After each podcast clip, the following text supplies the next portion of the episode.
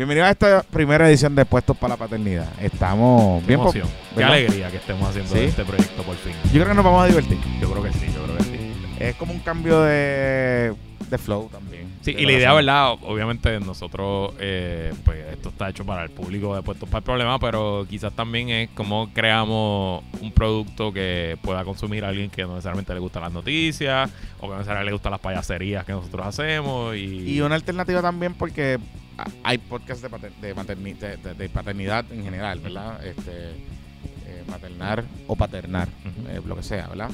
Pero mayormente están dirigidos a, a- a- a las madres. Que son más también. Tampoco es que o sea, no, no, no, no es nada malo con eso.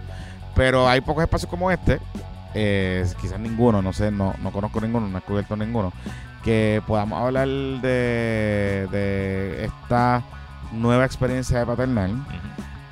Luis es nuevo papá. Yo soy papá por segunda vez. recurrente. Recurrente.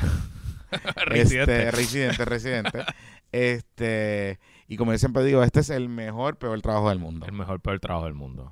Correcto. Y un poco no, ¿verdad? Eh, siento que va a servir también como de desahogo, de un filtro donde uno Sí. puede un poquito expresar y salirnos de la cajita de, de- de la política. Y tenemos cosas. muchos papás en la comunidad Correcto. que nos han escrito y Correcto. ese tipo de cosas. Eh, Nos han dado recomendaciones. Correcto. Este, así que básicamente vamos a tratar de hacer eso, de recoger un poco la experiencia de ambos, sin tratar de imponer. Aquí no, no se trata tampoco de, de que, digamos, contrario a lo que hacemos en PPP, ¿verdad? Este, y con otro, y con otro de nuestros nuestros productos. eh, No se trata de imponer, no se trata de yo decirle esto es lo que tienes que hacer, no. Eh, vamos a contar nuestra experiencia un poco. que también queremos traer gente que sepa más que nosotros de, de estas cosas, aclararnos dudas, que ustedes también nos sirvan de, de, de feedback. ¿no? De, de, de cosas que quisieran saber y de cosas que a lo mejor, pues, nosotros encontramos en la experiencia que se pueden atender. Eh, ¿Cómo te ha ido? Pues antes de ir de cómo me ha ido, ¿verdad? Y un poco lo que siempre queremos empezar hablando de cómo vamos ahora en nuestra etapa de padres, cómo van nuestros, Mm. nuestros chicos, nuestras chicas. Eh, estamos, si nos están viendo en YouTube, estamos en un lugar maravilloso, que es la Sí. Biblioteca Infantil Lee Conmigo, en el Centro Comercial de San Patricio Plaza en Guaynabo. Eh, luego de la pausa, vamos a sentarnos y hablar con los fundadores y los mantenedores de este espacio, de este espacio con Lee Márquez y su esposo Juan Carlos Acevedo, mi primo. Eh, así que pendientes, pero en efecto no es que construimos un estudio solamente para puestos para la paternidad, estamos eh, aquí en la biblioteca infantil. Mira, pues a mí me ha ido mm, En ambiente, acuérdate. en un ambiente... Usa las palabras Perdón, correctas. correcto. Un ambiente Eh, infantil. Un ambiente infantil espectacular, brutal. Sí, sí. Que este, manténganse en sintonía porque les va a encantar Sí, lo que vamos a contarles de este Y si usted no tiene hijos, pero tiene sobrinos, Ujú. porque yo sé que hay muchos de ustedes que son tíos y tías. O nietos, porque O nietos. tenemos muchas, fam- muchas personas o- también. o nietos, pues esto es un espacio perfecto. Así Correcto. que ahorita les vamos a contar bien cómo funciona. Mira, pues esto de la paternidad es algo bien... Está transformado. Es transformador sin duda, ¿no? Sí. Y un poco mi, mi esposo y yo hace un tiempito hablamos de esto, de que, oye, hay, hay billones de padres y madres en el planeta, ¿no? Eh, Sí, pero no somos los únicos. No somos los únicos, pero que al... Es como un club secreto. Como que mis amistades que eran padres antes de que yo tuviera hijos Mm. pues uno tenía sus opiniones sobre lo que es ser padre y uno tenía sus opiniones sobre lo que es criar hijos.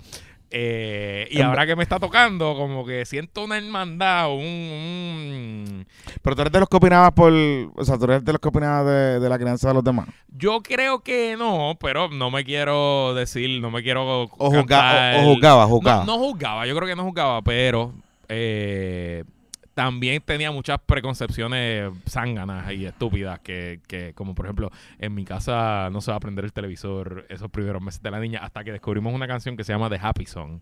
eh, de que literalmente agarra a la nena cuando está en la furia de Elena y yo le pongo un maldito happy song ya sea en el carro, en el teléfono o en el televisor y eso baja revoluciones de 60 a 0 en menos nada. Así que olvídate, el video más visto en casa de YouTube es un loop de 10 horas de esa canción. Él literalmente prende el maldito video y deja ahí porque este Pues, eh, yo, yo descubrí desde temprano que a Estefan le gusta el fútbol americano. o por alguna razón. Por alguna razón, yo no sé. O sea, a mí no me, a mí no me encanta. Ay, qué sé yo. Me gustan los deportes, pero no me encanta. Ajá. Este, y lo descubrimos porque estábamos bien, empezamos a nada, el feeding time, qué sé yo, yo estaba viendo una serie que la estaba que estaba volviendo a ver. Eh, que se llama Ballers de Ajá, HBO, claro, seguro. que es de titeraje. Ajá, De fútbol americano, De pero jugador, titeraje. Exacto. Y ese cada vez como, o sea, como que anda por carajo. No sé si era porque estoy compartiendo con mi papá, que está viendo esto. Ok. Pero luego cuando empezó la temporada de NFL, le encanta. Es que O sea, yo puedo imaginarme porque el, en el televisor ese campo verde, Sí, los jugadores en movimiento, todas las lucecitas. no, y como de los colores de los colores, uniformes, ese, ese tipo de cosas. Esa le encanta eso. Elena ha visto mucho Age of Empires. Sí. Yo, porque sabes que yo no juego tanto, pero veo otra gente jugando. Y- ¿Tú ves otra gente jugando? Sí, yo veo otra gente jugando. Y lo pongo en mi televisor. tú ves grande. Twitchers de esos, de Yo, yo veo Twitch, todo, este weekend estuve viendo Twitch un par de horas y yo lo pongo en el televisor grande y eso es su área de juego. Entonces, ella no está pendiente, no ¿Qué está tú ves? Eh, o sea, no entiendo, porque yo puedo entender que tú ves a alguien jugando, este, matando a 400 personas. Yo veo a gente jugando baloncesto, pues. Está bien, pero entonces-. Y la gente lo que hace, o sea, ¿cuál es, qué, qué- qué es lo que tú ves ahí pasando? Pues mira, yo usualmente, hay, hay una comunidad grande, pero el mejor jugador del mundo de Age of Empires es un jugador noruego, vive en Ah. LM, se llama The Viper. Y The Ah. Viper, pues, streamea, pues tiene contrato con Twitch, streamea 5 o 6 horas al día y yo lo veo jugando contra otra gente. Y haciendo cosas que yo jamás, aunque le meta mil horas a ese juego, jamás voy a poder hacer. Es lo mismo, tú estás viendo a un profesional en su nivel más alto, en su deporte. Y tú le dedicas 5 horas, 6 horas a verlo. Es que es background noise, porque lo tengo Ah, puesto, mientras otras Sí, cosas. sí, como eh, hay mucha gente que pone los podcasts en, en YouTube y, y lo- tiene muchos ruiditos, tiene Ah, porque ah, cuando que te atacan suena una suena una campana, cuando se te crea un soldado nuevo suena otro sonido, entonces todos esos sonidos a, a Elena le encantan, como que le espérate que ya nos mandaron a bajar la voz aquí porque esto es tengo que tener el bot de biblioteca. Sí. bot de biblioteca. Eh, Pero anyway, este así que sí, esa fue la primera cosa que no íbamos a aprender pantallas. En mi casa no va a haber pantallas hasta los dos años. Pues mira, la, primer- la primera Sí, claro. La primera cosa que, fíjate, yo esa parte de, la- de las pantallas y, lo- y los celulares, te puedo decir que me pasó con Estela el iPad. Y el iPad y celular y qué sé yo, un poco Estela, ¿cuántos años tiene ya? 12 años. 12 años. Pero Estela cuando, cuando Estela tiene su primer iPad, fue como, fue una decisión que ella tuvo primero una Fire de esa. Una Fire Amazon, de. Amazon. Y claro, un poco fue la decisión de decir, bueno, pues eh, esto, o estar todo el tiempo, o sea, no tener breaks, ¿verdad? Para uno hacer otras cosas, hacer cosas en la casa, etcétera. Así que tomamos una decisión en ese entonces y un poco cre- le creó una independencia porque ella escogía lo que iba a consumir, claramente dentro de un ambiente controlado, ¿no? Eh, y, y esto es una de las cosas que yo siempre digo a los papás, no es que leer la tablet y el celular. El problema no es que leer la tablet y el celular. Yo no, si puedes aguantar lo más que puedas, pues chévere, pero eh, hazlo supervisado, ¿no? Que la tablet no se convierta en un sustituto ah, de la interacción con tus hijos. La tablet y el celular no te va a crear el hijo. No te lo va a crear. Ese, ese, ese es verdad. Y claro, y un poco yo a ver si pensaba, dije, ay, eso de ponerle celular a los nenes, de chiquitos, no eso. Pero después uno va entendiendo. Y lo que siempre, y la y yo mismo, con la experiencia que tuve con Estela, me fui yendo por la línea de no es el device, es el uso que se le da al device. Claro. Entonces, requiere sí una supervisión adicional, requiere un poco, inclusive, a mí me parece que hasta un poco más de trabajo eh, como papá, porque uno tiene que estar pendiente y uno tiene que tener unas conversaciones y, y tú sabes, entonces pues digo, ahora los celulares esto lo hace un poco más fácil, pero todo como quiera que sea, pues, pues eh, es un tema.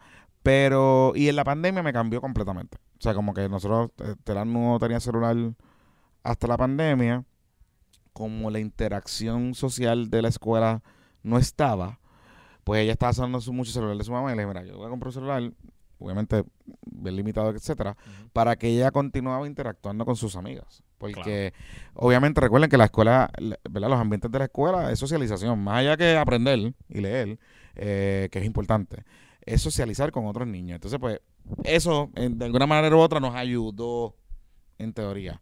Pero sí, estoy seguro que a ti te ha pasado que... ¿Y, y, y- y qué te pasó con la comida?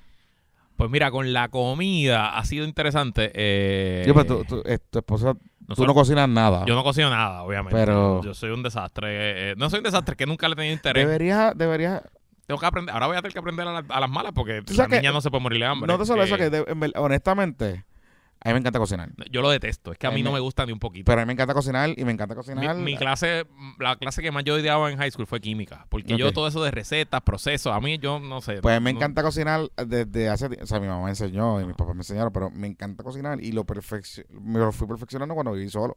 Por eso, mi mamá intentó, pero yo nunca viví solo. Yo salí de casa de mi mamá a vivir con mi esposa, entonces pues nunca he tenido... Y tu esposa cocina, Mi cabrón. esposa cocina cabrón. Ay, perdón. Eh, cocina brutal. brutal, Mi esposa es una virtuosa en la cocina y lo, lo mejor de Ana María en la cocina es que Ana no tiene receta, ella no usa receta, ella mira qué hay y Mm. improvisa y, y 99% de las veces no es que le queda bien, es que le queda bien eso mismo. Este, pero fíjate, con la comida por ahora es bastante sencillo porque ella pues todavía está comiendo cositas sencillas. Elena hoy, que estamos grabando, está a Mm. punto de cumplir nueve meses.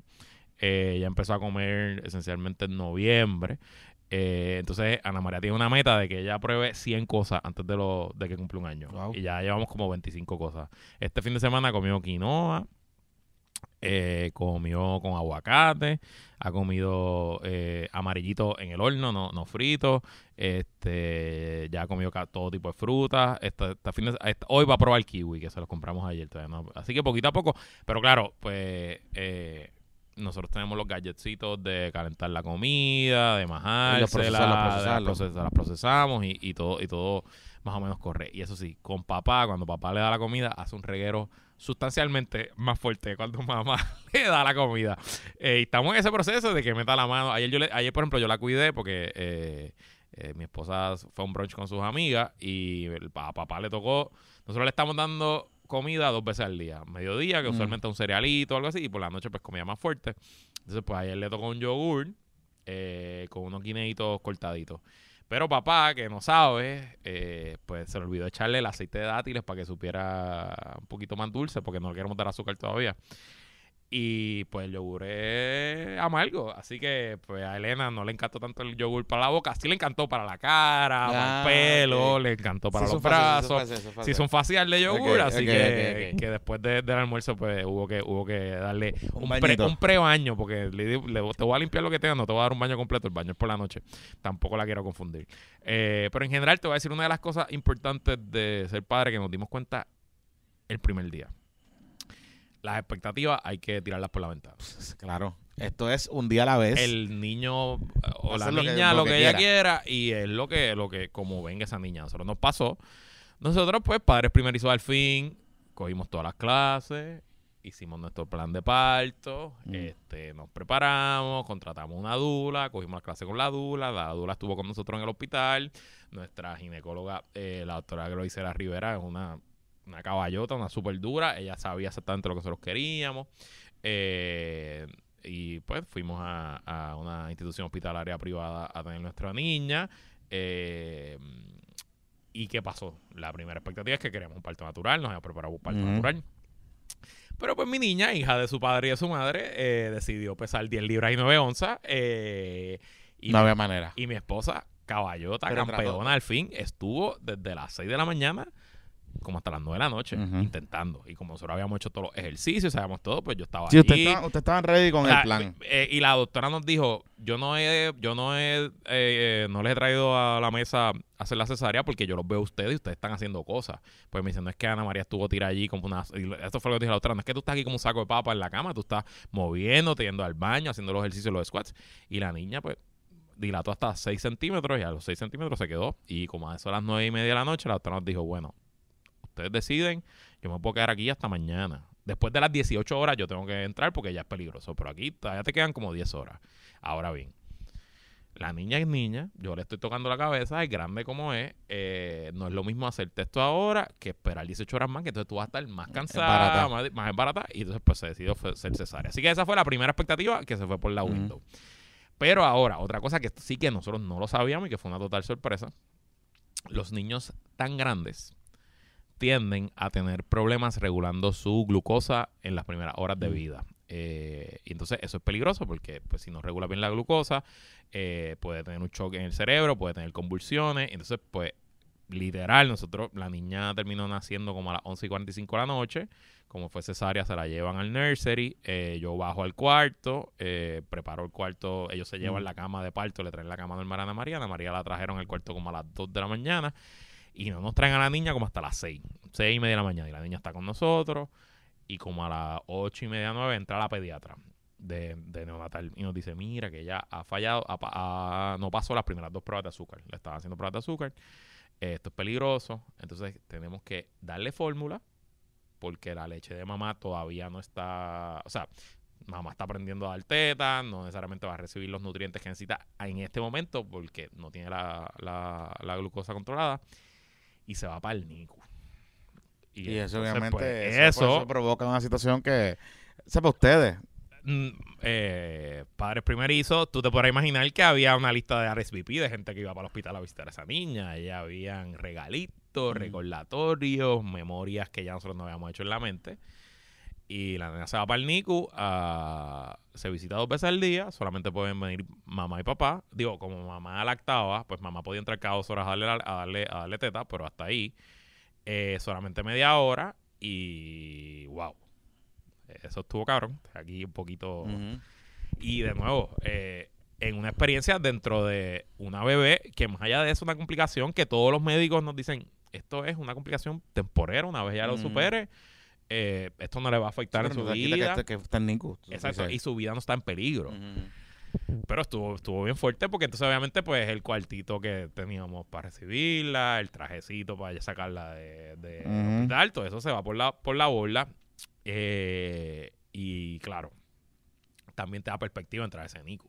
Porque una vez tú entras a ese NICU que te pones toda la bata, te pones la máscara, te pones el pelo, eh, te desinfectan, hay un guardia de seguridad que te chequea. Entonces tú ves niños allá adentro que cuando yo veía a mi hija, pues sí, mi hija estaba conectada con cables y estaba en una incubadora, pero mi hija era una bebé grande, completa. Este, Sí, y tú ves nenes que te llevan... Allí yo vi una mamá que le estaba celebrando el cumpleaños de tres meses a su hijo.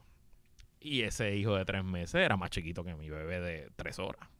O sea, ese mismo día que estamos pasando. Y, y entonces, pues también da un poquito Mm. de perspectiva, ¿no? Y tengo que decir que el, el NICU de, fue en el, en el Ashford eh, top notch. De verdad que allí cero quejas, ni con las enfermeras, ni con las doctoras, los doctores. De verdad que es algo, algo increíble. Pero pues, entonces la nena no llega a casa hasta cinco días después. Y en esos cinco días, pues fue complicado, fue, fue triste, pues había que ir a verla, etcétera. y Pero ustedes se van del hospital. nosotros nos fuimos, ella nace jueves, nosotros nos vamos sábado y la nena se queda. Se Eso queda, o sea, se queda, diablo. Y la nena sale, ustedes la salen- nena sale O miércoles. sea, que ustedes salen del hospital sin, sin, sin la nena. niña, sí, sin la niña. Esa es que, Sí, sí, eh, sí. que eso eh, es duro. Eh, pero por otro lado también te tengo que decir que obviamente por eso es que hemos evolucionado y, y somos la especie dominante. Uno se olvida todo eso. Ya yo pienso, eso pasó hace nueve meses, pero para mí pudo haber pasado hace nueve años. O sea, y no, y en nada afectó mi relación con mi hija, ni, ni, No, no. ni el amor que yo le tengo, pero creo que sí, que lo, lo primero como padre primerizo es, uno tiene que tirar las expectativas por la borda y lo más importante es que ella esté bien, que ella esté feliz, que esté saludable, que tenga relación con su familia, con sus amigos y con sus amiguitos cuando tenga, ¿verdad? Mm. eh, con sus abuelas, ese tipo de cosas, y lo demás, pues que sea lo que sea. Sí, a, a mí la, la experiencia con nosotros, yo estuve, nosotros fuimos al hospital municipal de San Juan. Eh, quizás, o sea, dentro del Ashford y- son hospitales que sus áreas de, de parto están salvajes. Y el hospital municipal tiene todo el mundo allí. O sea, todo el mundo, todo, sea, todo, todo, todo. Y, lo, fuimos allí porque eh, nuestra ginecóloga que es Metro Guillín, pues hay, hay que tienen privilegios y decimos, bueno, claro que sí, o sea, no hay ningún problema. O sea, hospital público, olvídate de eso. Tiene una sala privada, etcétera, etcétera, etcétera. Nosotros fuimos con un mismo plan, el mismo plan. El plan era, eh, pues, Yachira había cogido sus clases de parto, este, había estado haciendo yoga esas últimas semanas. O sea, como que estábamos preparados para hacer un parto natural. Ella lo quería hacer así. Eh, en ningún momento dado, contrario a lo que yo he escu- escuchado por ahí, en ningún momento dado los doctores y nuestras doctoras eh, presionaron para nada. Ni una vez. o sea, Ni una vez. O sea, no fue en un tema de que. Fue un tema de que, pues. Pero sí a eh, la mamá de Estefan ya habían, habían identificado unas semanas antes de que había un tema con la presión. La presión estaba subiendo y no bajaba, ¿verdad? Entonces, pues había un tema. Los medicamentos no se podían utilizar. Había unas condiciones, reacciones alérgicas que ya no podía utilizar los medicamentos normales para, para nivelar la, la presión. Así que se había tomado la decisión de que se, de que se iba a inducir el parto eh, en una semana en particular. Dentro de eso tiene sus complicaciones después de la semana 37. Así que Estefan llega dos semanas antes de, de lo que se tenía pautado. Nada, ya le estaba bien. O sea, total. Se hubiese esperado dos semanas más. Más libra. ajá. Pero que No, más, literalmente, más peso. Literalmente, tú sabes, como que él estaba, dentro de todo estaba bien. Pero sí, a nosotros nos pasó que en uno de los eh, exámenes que le hacen, sonograma o una de estas cosas, ven una, una mancha en el, en el corazón. Wow. Y ahí es que empieza un poco la cosa porque era como que anda, pues, carajo, o sea, un tema, ok, ¿qué está pasando? O sea, como que vamos a empezar a ver los especialistas, o sea, qué sé yo. Eh, y van a un especialista que se llama un perinatólogo, que es un especialista que es un ginecólogo obstetra, pero especializado en identificar, hacen como otras pruebas más. Eh, y entonces van haciendo las pruebas, etcétera, y se van dando cuenta que aunque la mancha sigue ahí, no había nada problemático. Sí, cuando naciera, pues íbamos a tener que ir a un especialista eh, cardiólogo pediátrico para que entonces se le hicieran pruebas específicas, etcétera. Pero nada, en esa misma dinámica, mi mamá, eh, Yachara está contando, tengo una conversación que sigue, mi mamá le dice, es que a Jonathan le pasó lo mismo. O sea, yo O tenía... sea, que era culpa tuya entonces. Eh, sí, claro, pero yo no lo sabía. O sea, era como que yo estaba. Ah, Y me, y me dice, mamá, a él le pasó, le salió una mancha, pero después como que he outgrew that y no, no pasó nada y, y qué sé yo. Este, nunca hubo una complicación, nunca hubo un fallo, nunca hubo nada. Pero sí, nosotros tuvimos un eh, examen que no fue concluso de genética. Y, sí, yo, me eh, acuerdo, yo me acuerdo cuando me contaste y eso. ahí fue que la cosa, pues, porque Para, para los que no sepan, Sí. porque esto es algo relativamente, yo entiendo que de los últimos 10 años, eh, a la semana número 10, a la mamá le hacen unas pruebas de sangre, que le sacan sangre del brazo, no es que no hay que meterse al- a, a trastear con el, con el feto ni nada. Y de esas pruebas de sangre, ellos te pueden sacar una probabilidad de que venga con algún defecto genético, el cromosoma del síndrome Down, otros cromosomas, un montón de cosas. otras otras cosas más complicadas y de ahí también se saca el, el sexo. Por eso es que ahora usted está viendo todos estos reveals tan temprano que porque desde los 10 desde las 10 semanas técnicamente se sabe el, el sexo Y, del nene. y no solo eso, que a- adicional, eh, también utilizan marcadores, por ejemplo. En el caso de Stefan, Stefan tenía una, mar- una marca en el corazón y sale con un examen no concluso. Como que, que había un problema. y, lo- y eso no es un diagnóstico, es que te dice que Hay probabilidades. de, de la prueba, porque esto lo aprendí también, el, cuando una mamá, la, verdad, la mujer embarazada, el proceso biológico de lo que le pasa al cuerpo de esa mujer es algo increíble. Del 8 al 10% de la sangre de una mujer embarazada es sangre del feto, Mm. porque es de, de la, de la interacción de, ¿verdad? El, el- del cordón umbilical. Y entonces, de ese por ciento de sangre es que le hacen las pruebas. Pero Mm.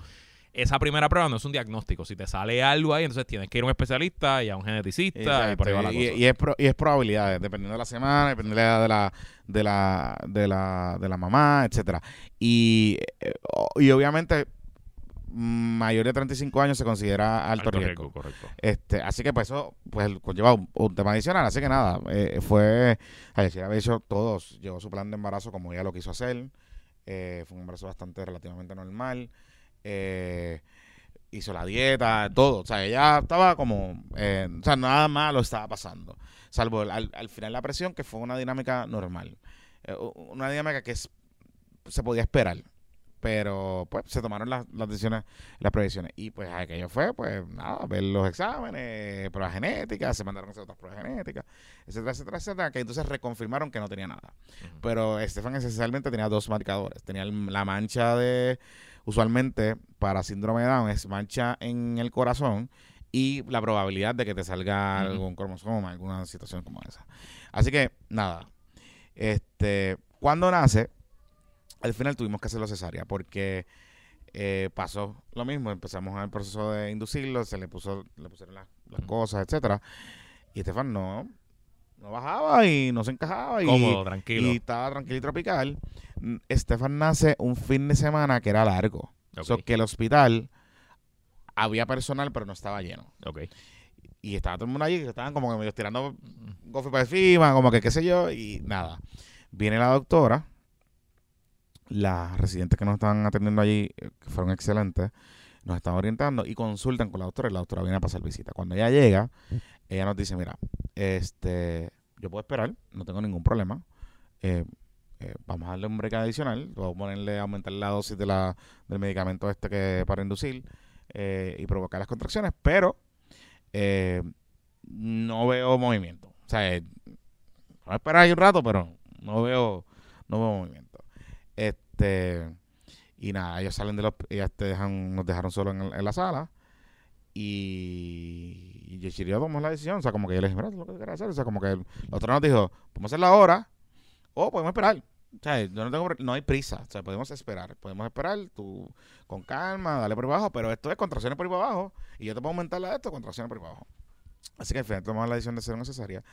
Y el hospital, como estaba vacío, llega todo el mundo. O sea, fue como que ese día habían tres asistentes, cuatro del otro, cuatro, o sea, fue como nos orientaron bien brutal, nos prepararon para el proceso, te preparan a ti porque tú traes una cesárea, entras tú y tú ves todo el proceso. Fíjate, en, en en el hospital a mí me entraron ya cuando era el momento de sacarla. O sea, yo no vi nada. A mí, a mí me pusieron no- un, sal- un salito al- un saloncito al lado y de hecho me quedé dormido porque llevaba casi 40 horas despierto y ahí vinieron papá ven. Entonces yo entré y en, un- en dos minutos ya la Sí, yo, afuera. yo no, yo vi la, o sea, yo no vi el proceso. Y yo no vi el proceso. Ni la doctora Gabriel- me dijo, párate. Cuando ya la tenía afuera, entonces párate ahí. Sí, la pero yo vi la, o sea, donde me colocan. Yo no veo la primera parte. Ajá. Ellos me entran ya cuando ya están ya, Exacto, como que qué sé yo. Pero, pero cuando están ya en ese, en ese proceso de sacar el nene, pues, pues fue un proceso complicado. Este, el nene empieza a llorar, pero llora bajito. Entonces, pues fue como medio un proceso complicado, porque Yashira me dice, no escucha el nene. Ajá, Y el nene, yo, lo- o sea, yo estoy viendo al nene, está, está bien, pero lo que pasa es que te están, están bregando con él, pero no lo escuché. No, tranquila que está bien. Y se lo trae, etcétera. Eh, ¿Qué pasa? Que ella va a recovery y a mí me llevan el nene primero. O sea, yo estoy en el cuarto, empecé a recibir a la gente que sí, yo le dije, mira, todavía no. Y el nene llega al cuarto y después a ella la bajan. Ok. Eh, pero ella estaba durmiendo, estaba sedada todavía, etcétera. So que yo estuve esas primeras horas con, con el nene, pues, dándole, bueno, le dieron fórmula, da- darle por ahí para abajo. Este, y fue bonito porque fue bonito, pero fue interesante porque era yo solo. Claro, ¿sabes? Y pues era el proceso de claro. te pegaron con este niño. Tienen las primeras horas de vida ahí. Ajá, ahí como que, ajá, estamos ahí conociéndonos. Ajá, ajá. Y pues su mamá está al lado mío. también que está recuperándose, que eso es otro proceso. O sea, el, el, el tema de la cesárea no es tampoco, no es tanto, obviamente las mujeres son las que, pero el, el, la pareja es un proceso de cuidar. Sí, porque es una operación, es un major operation. De hecho, una de las complicaciones que tuvimos es que a Ana María se le infectó la herida, después Ah, tuvimos que volver. O sea, fue, fue complicado, pero nada. Este, como te digo, de verdad, yo pienso en esos días y siento que pasaron hace años. No, no siento que Sí, pasaron sí, sí. hace, hace nueve meses. Es que han pasado, eh, después pasan tantas y tantas cosas. Y te iba a preguntar, ¿Qué? pero ya tú, esta es tu segunda experiencia. Yo no sé si con, cuando Estela tú estuviste ahí desde no, yo, bebita, bebita. pues, no, dos años. Por eso, exacto. Que tu primer bebé recién nacido. sí, sí, sí. ¿Qué es lo mejor y lo peor de bregar con un recién nacido? Bueno, eh, y mi experiencia un poco. Lo mejor. Estefan desde pequeño, desde bebé, desde que nació, sus ciclos de sueño fueron bien steady. Te odio. O sea, fueron super steady. O sea, como que. o sea, oye, se levantaba así cada Claro. 3, 4 horas, pero eran bien. Pero o sea, eran predecibles. súper mecánicos, súper predecibles. Nosotros no, ¿Y ahora cuánto? no tuvimos ese problema. Eh, él tuvo un poquito de sleep regression entre el mes 5 y el 6, que como que particularmente por el día. Pero siempre por la noche consistentemente dormido 6, 7 horas. O sea, como que él no es... Él es un... Eso ha sido lo mejor, ¿verdad? Lo mejor. Eh, no es un nene que llora, o sea, no es un nene que grita. O sea, eh, pues, grita cuando hay hambre, pero más nada. O sea, no, ha sido un chamaco que no ha dado problemas, etcétera. Este, lo, lo no tan bueno es distinto. O sea, los nenes tienden a orinar más. O sea, que hay que cambiarlos más. Hay que estar más pendiente a ese tipo de. O sea, del pamper y- Ujú. y, y- y la cosa. Eh, conseguir ropa para nene es bien difícil. ¿De verdad? Eso ha sido mi, eso ha sido bien, eso ha sido complicado. Porque, por ejemplo, Estefan es un 6 al 9, pero realmente es un 9 al 12. Sí, sí. eh, Entonces, pues, e- ese, hay una etapa ahí que es como que media complica conseguir ropa. ok. Y no hay muchas tiendas de ropa para niños tampoco. No, o sea, Amazon por abajo. o sea. Eh, sí, sí, sí. Este, Chain. Sí, Chain Amazon. Chain, Amazon, este... Porque son ropa que también... Nosotros ya sabemos que nos gusta y Ana María pide 12 del mismo. O sea, ya, ya este traje sí sabemos que nos gusta o Sí. este one sí sabemos que pues pide, pide de todos los colores. Sí, y así, así eh, lo y, yo trato un poco de también como que esa, esa parte con él, eh, a diferencia de Estela, es como que trato de un poco de esté un poco más libre en la casa. O sea, Ok. como yo trato de que a veces no esté con, con una camisa todo el tiempo, como que esté un poquito más free for all. Y, y en casa hay como, yo te diría, hay 365 días al año, pues hay 365 lazos. O sea, yo creo que esa niña todavía no ha repetido un lazo. Claro. pero eso es básico. Pero, ¿sabes? Pero eso, eso pasa, que este, este, yo tenía siempre lazos también. Cuando Sí. me, me tocaba a mí como que eh, salir con ella, qué sé yo, pues, eh, me dejaba todo ready y había un bull, había una de estos de lazos y, me dice, tienes siempre, se lo va a quitar, pero siempre tiene que ponerle un lazo. Y, y cada outfit de backup que hay en el bultito Tiene el lazo. tiene su lazo. O sea, Y eh, se lo tienes que poner. sí, Sí, sí, tiene sí, que pónselo, No, no- y también eh, este, otra de las cosas que cuando éramos más niños te lo hacían en el hospital, ahora te lo hacen a los tres meses. eh, Elena tiene sus pantallas. Se la hizo la Ah. A los tres meses, de hecho, cuando nos fuimos, y tenemos que hacer un episodio Mm. de viajar con bebé. Cuando nos fuimos de viaje en noviembre a España y a Grecia, todo el mundo le hacía cucas mona a la niña, pero lo primero que le señalaban eran las pantallas, sobre todo los turistas asiáticos. Los turistas asiáticos no podían bregar como que con la idea, no les cuadraba de que una bebeta chiquita ya Que la tenía pantalla. Ya tenía pantalla. O sea, pues, parte de nuestra cultura, qué sé yo. Sí. Pues fíjate, para mí lo, lo mejor, y esto es el super cliché, pero es Mm. verdad, es cuando uno llega y la nena te espera. Exacto. Y ella es una bebé todavía, pero te reconoce, se ríe, eso nada Mm. más, eso te llena, te llena de energía y, y te da para adelante.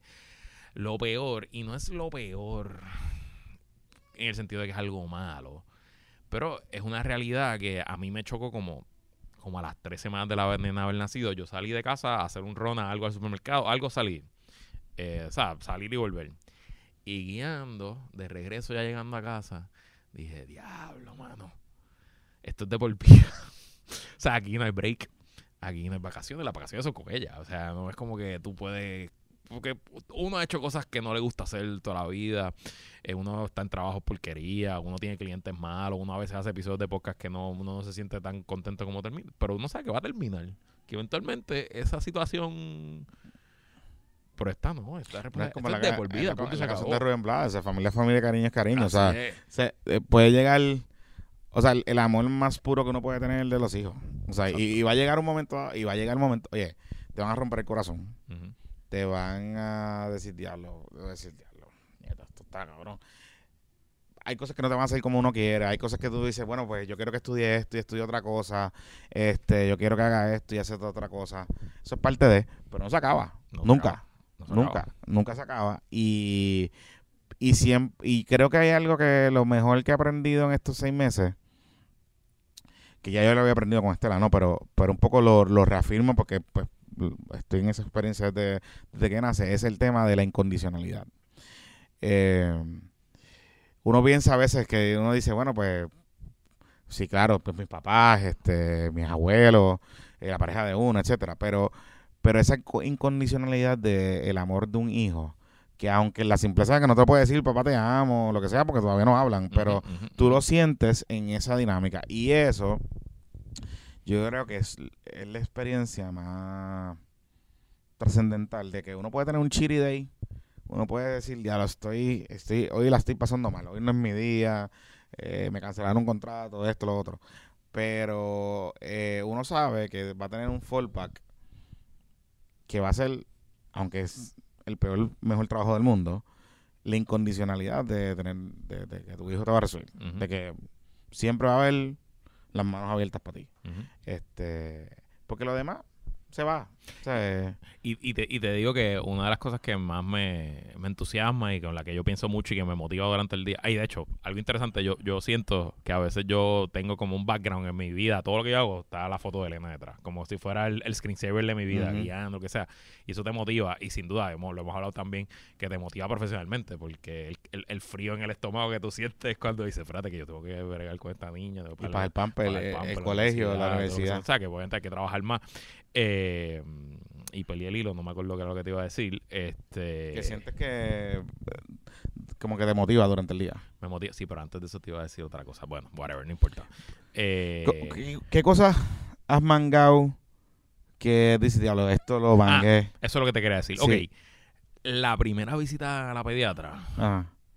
Diablo, mano, eso en casa se sintió como una producción, como que fue algo bien, como fue tenso, hacer el bulto, qué sé yo. Ahora, y, y es algo interesante porque obviamente uno, uno va aprendiendo a ser papá también, pues ya eso ya es automático. Ya, por ejemplo, hoy, hoy por la mañana, eh, Ana María quiere volver a hacer ejercicio. Entonces, pues cuadramos la rutina para yo hacer primero, después ella. Entonces, pues hoy me la llevé para casa la abuela. Y fue, ni, ni lo pensé porque ya sé dónde están las cosas, Sí, sí, sí, ya, ya, yo te- ya sé el bulto que tengo que montar, ya sé Ya tengo el bulto ya sé mangado, BB tengo que tengo que cuadrar. Yo tengo yo- el bulto mangado y la, y la, y la, y la, la cantidad de BB. Y uno, pues, uno va aprendiendo, es como todo en la vida, las cosas difíciles, ¿verdad? Las rutinas, todo, y, y, y un poco, pues, pues uno va... eh, Me ha eh, pasado, por ejemplo, que, que una de las cosas que al principio era que si yo tenía que ir a, a la farmacia a buscar algo y pues era la producción de el bulto, ta, ta, ta, ta. Ya no. Sí, sí. Ya yo tengo.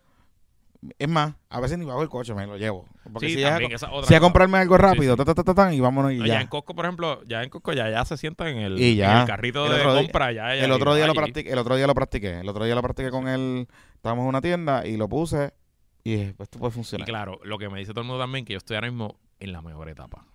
En el sentido de que ella ya es una persona completa. Con su, con su, con su, lo que le gusta, lo que no le gusta, su personalidad. Mm. pero todavía no está móvil. Porque ella un poquito, ella ya se sienta y un poquito se pone en posición de gatear, pero todavía no se mueve. Lo que todos los padres, como Gerardo que no está aquí con nosotros, está mirando, a la que empieza a moverse, pues siento Es que, que- este ya todos los, todos los, que, los peligros cambian, porque todo es mucho más difícil. Yo vivo en un piso 11, Sí. tengo que pensar también en, el- en los gatos, que no le hagan nada, pero también donde los gatos hacen sus cositas, pues que ya no vaya a meter la mano allí. Va a pasar. A darse, Va a pasar y comerse, y comerse, y comerse, croquetita de gato, y de gato, comerse, no, y comerse la, y comerse la, la comida. El- sí, sí, sí. Y, no, y se y la comida de, y la comida de los perros y los gatos. Así que eso, Porque- eso en un episodio futuro les Sí, contaré. sí, sí. de- Ahí vas a tener que hacer un maybe proofing ahí sí, con eso. sí. No, estamos, ya tenemos todas las cosas compradas, no lo hemos hecho, pero ya mismo. Sí, pero, y no, y con los gatos. Sí. Pues- La- fíjate, con los gatos es interesante porque los gatos la ignoran. Y cuando empieza a llorar se van. Como que ah, uy, se va. Ella es loca con los gatos y con los animales en general. Cuando ella ve un animal, ella se emociona, grita, se concentra y la, o sea, y la gata le Sí, a Estefan le gusta lo, Sí. eh, eh, eh, tiene una relación con Dylan, que es Sí. el perro. Sí, sí, amorosa. Mira, Este, Ya para irnos a la pausa, eh, queremos introducir en todos los episodios de Puestos para la Paternidad el tip del padre luchón del cuéntame, día. ¿cuál es el tipo de Este es relación? mi tip de padre luchón y este tip, eh, como casi todos los tips, probablemente que se le ocurrió fue a Ana María, mi esposa. Pero esto no es un tip que vimos en Instagram. No, ya, vaya, otra de las cosas brutales como el algoritmo cambia rápido. Sí, Y sí, todo sí. Ahí para abajo, eso dándome cosas de ser papá, pero por ahí para abajo. Eh, y es que mi hermano José Aníbal le regaló a su sobrina un un peluchito chiquito famo- de la famosa Bluey, que es esta perrita australiana, ¿verdad? Que son los muñequitos que a los bebés gustan, a los niños les gustan. Ella todavía no está viendo a Bluey, porque es muy bebé, pero ese peluchito es el peluche del área de cambiar el pamper. Ese peluche no sale para más ningún lado, ese peluche no se va para la cuna, ese peluche no se va para el área de juego, ese peluche no va en el coche, ese peluche está ahí.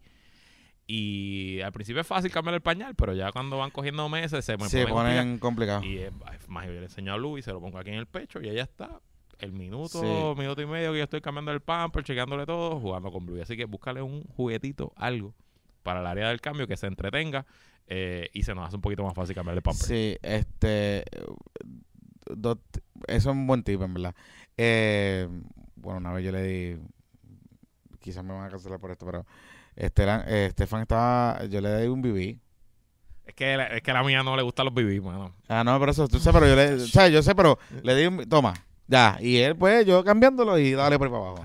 Este. Tip Luchón.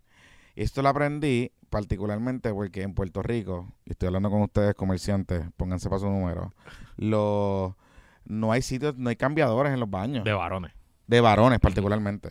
Y no hay family, este, Muy poco. family restrooms, Ajá. este, que muy probablemente para ti te vas a sentir más incómodo porque pues, pues Claro. te nene, pero pa- pa- tú entras con Elena, eh, pues es, un eh, eh, es complicado. Así que los voy a juzgar si no tienen cambiador. Pero no tienen cambiador. Entonces, ¿qué pasa? Que yo mangué dos cosas. Uno, yo compré esta, es como un mat de, me lo regalaron creo, un mat de estos que es como impermeable, lo pongo en el lavamano y ahí cambia el nene. En cualquier lado. En cualquier lavamano, en cualquier lavamano, porque esa es la que hay. Cualquier lavamano, obviamente ya Estefan está creciendo un poco, o sea, es un poquito No te más cabe difícil, tanto. pero, pero puedo jugar con él para que él sepa, ya, y ya él ya sabe que se tiene que caer quieto. ok.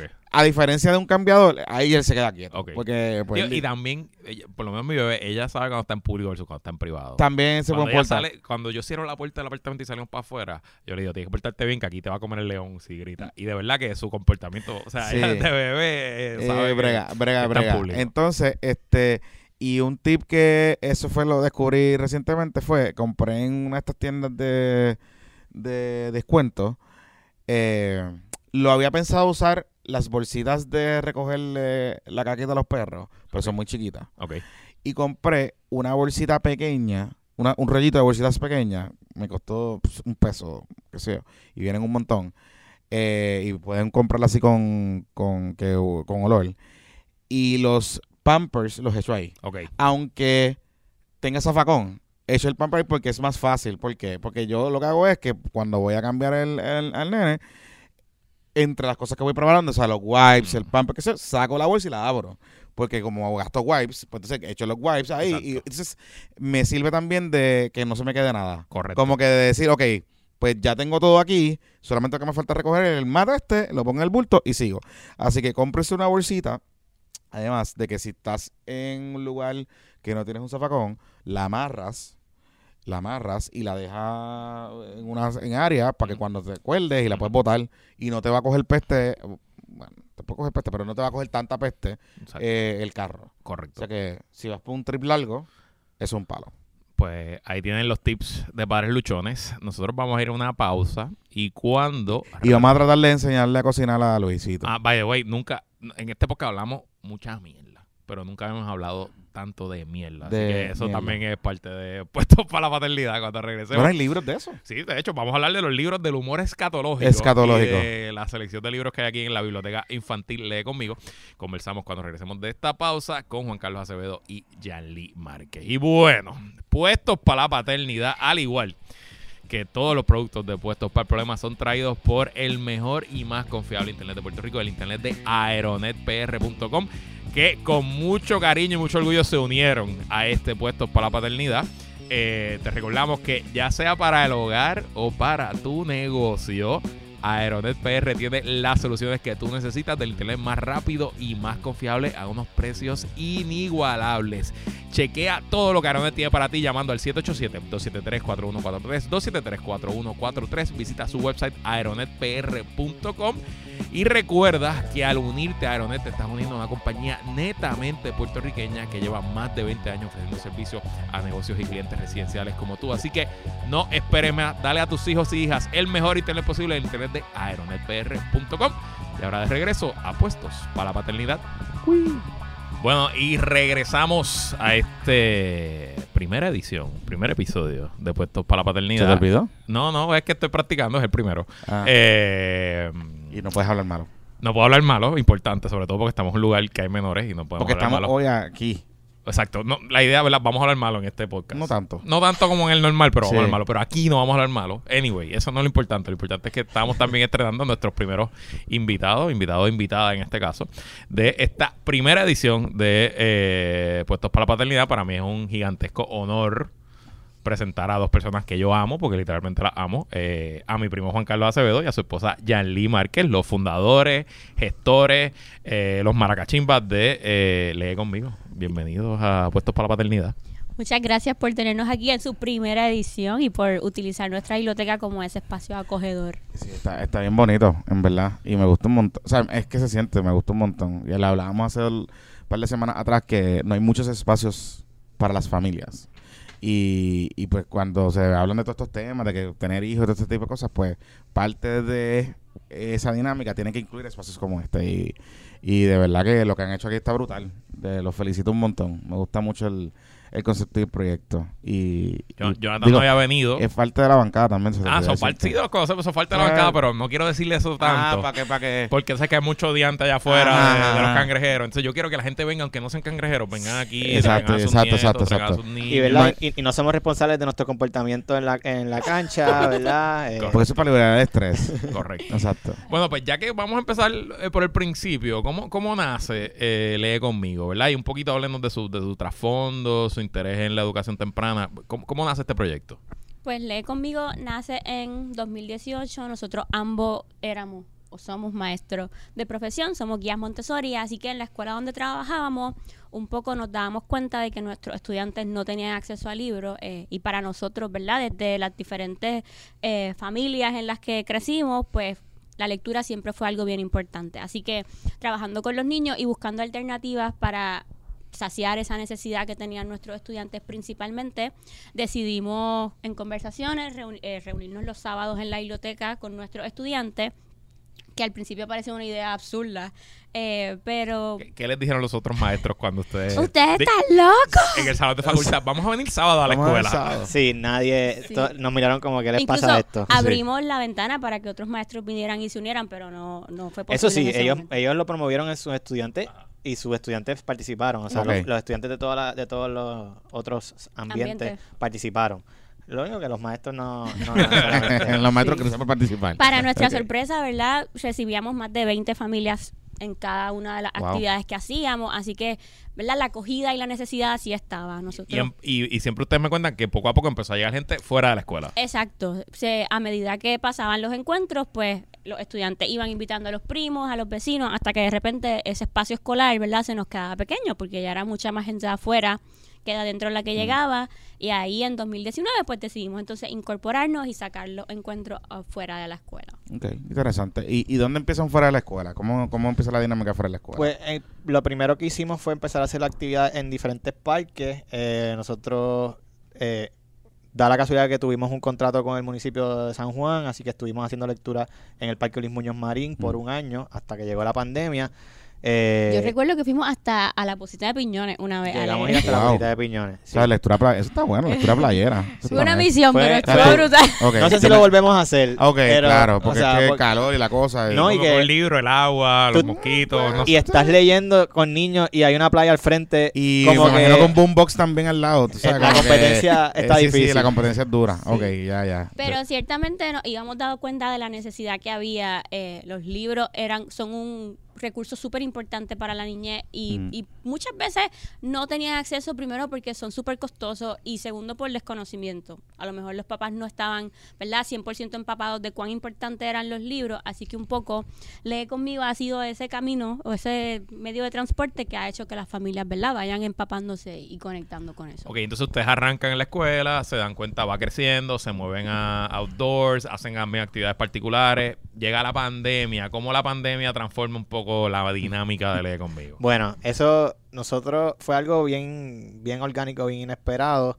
Llega la pandemia, es un, llega creo que viernes la pandemia que se anuncia y empieza el lockdown ese Sí, viernes. esa, esa- esa semana. Yo en ese fin de semana nosotros estamos hablando de que, mira, ¿qué vamos a hacer? No vamos a poder vernos en los encuentros. Todavía no sabíamos que esto iba a durar un montón, pensábamos que íbamos a estar un mes, como mucho. Hey, eran dos semanas. dos Eh, semanas. dos semanas, ¿Te exacto. acuerdas que- que yo me acuerdo Pero de dos semanas. Vamos a hacer algo y escribimos, teníamos un chat de padres de que participaban en nuestro encuentro y los padres nos sugieren, mira, ¿por qué no hacen Lee conmigo live?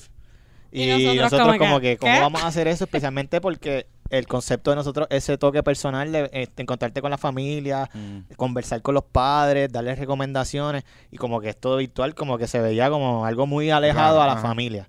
Pero nos zumbamos y ese lunes hicimos nuestro primer eh, Facebook Live de lectura en, en vivo eh, y en ese momento eh, había un hambre para co- contenido porque la gente estaba en sus sí. casas y estaban buscando qué hacer, nadie, o sea, no sabían qué hacer. Así que, y las escuelas tampoco sabían qué hacer. ¿Qué, qué pasó? Que le- la gente empezó a recomendar nuestra- nuestras lecturas a las escuelas, a todo el mundo. Y a la una de la tarde se conectaban más de, de mil eh, Wow. personas a la misma vez alrededor de la isla. Llegábamos a tener más de 12 mil visualizaciones. Oh, en esas wow. lecturas. Fue una acogida- un palo. Fue una Sí. acogida brutal. De, de hecho, yo creo que fue el punto clave para nosotros en, en, en exponernos al- a todo Puerto Rico, porque nos conocía un grupo de personas en Puerto Rico, pero de momento es como que todo el mundo alrededor de la isla se podía conectar. En Puerto Rico y fuera de Puerto Fuera de Rico. Puerto Rico teníamos familias que, de puertorriqueños en Alemania, puertorriqueños en, Wow. en, está- en Corea, en Corea que se conectaban y que nos escribían. Lo estamos viendo 24 horas más tarde, pero lo estamos viendo. Una cosa brutal. Es que de verdad, o sea, digo, la pandemia para nosotros también fue así. Claro. Eh, o sea, descubrimos un montón de otras cosas. Hicimos un montón de otras cosas también que, que no habíamos atrevido a hacer. Pero estoy seguro que para los papás con niños, porque yo recuerdo, o sea, Estela en ese momento tenía nueve, nueve para diez años.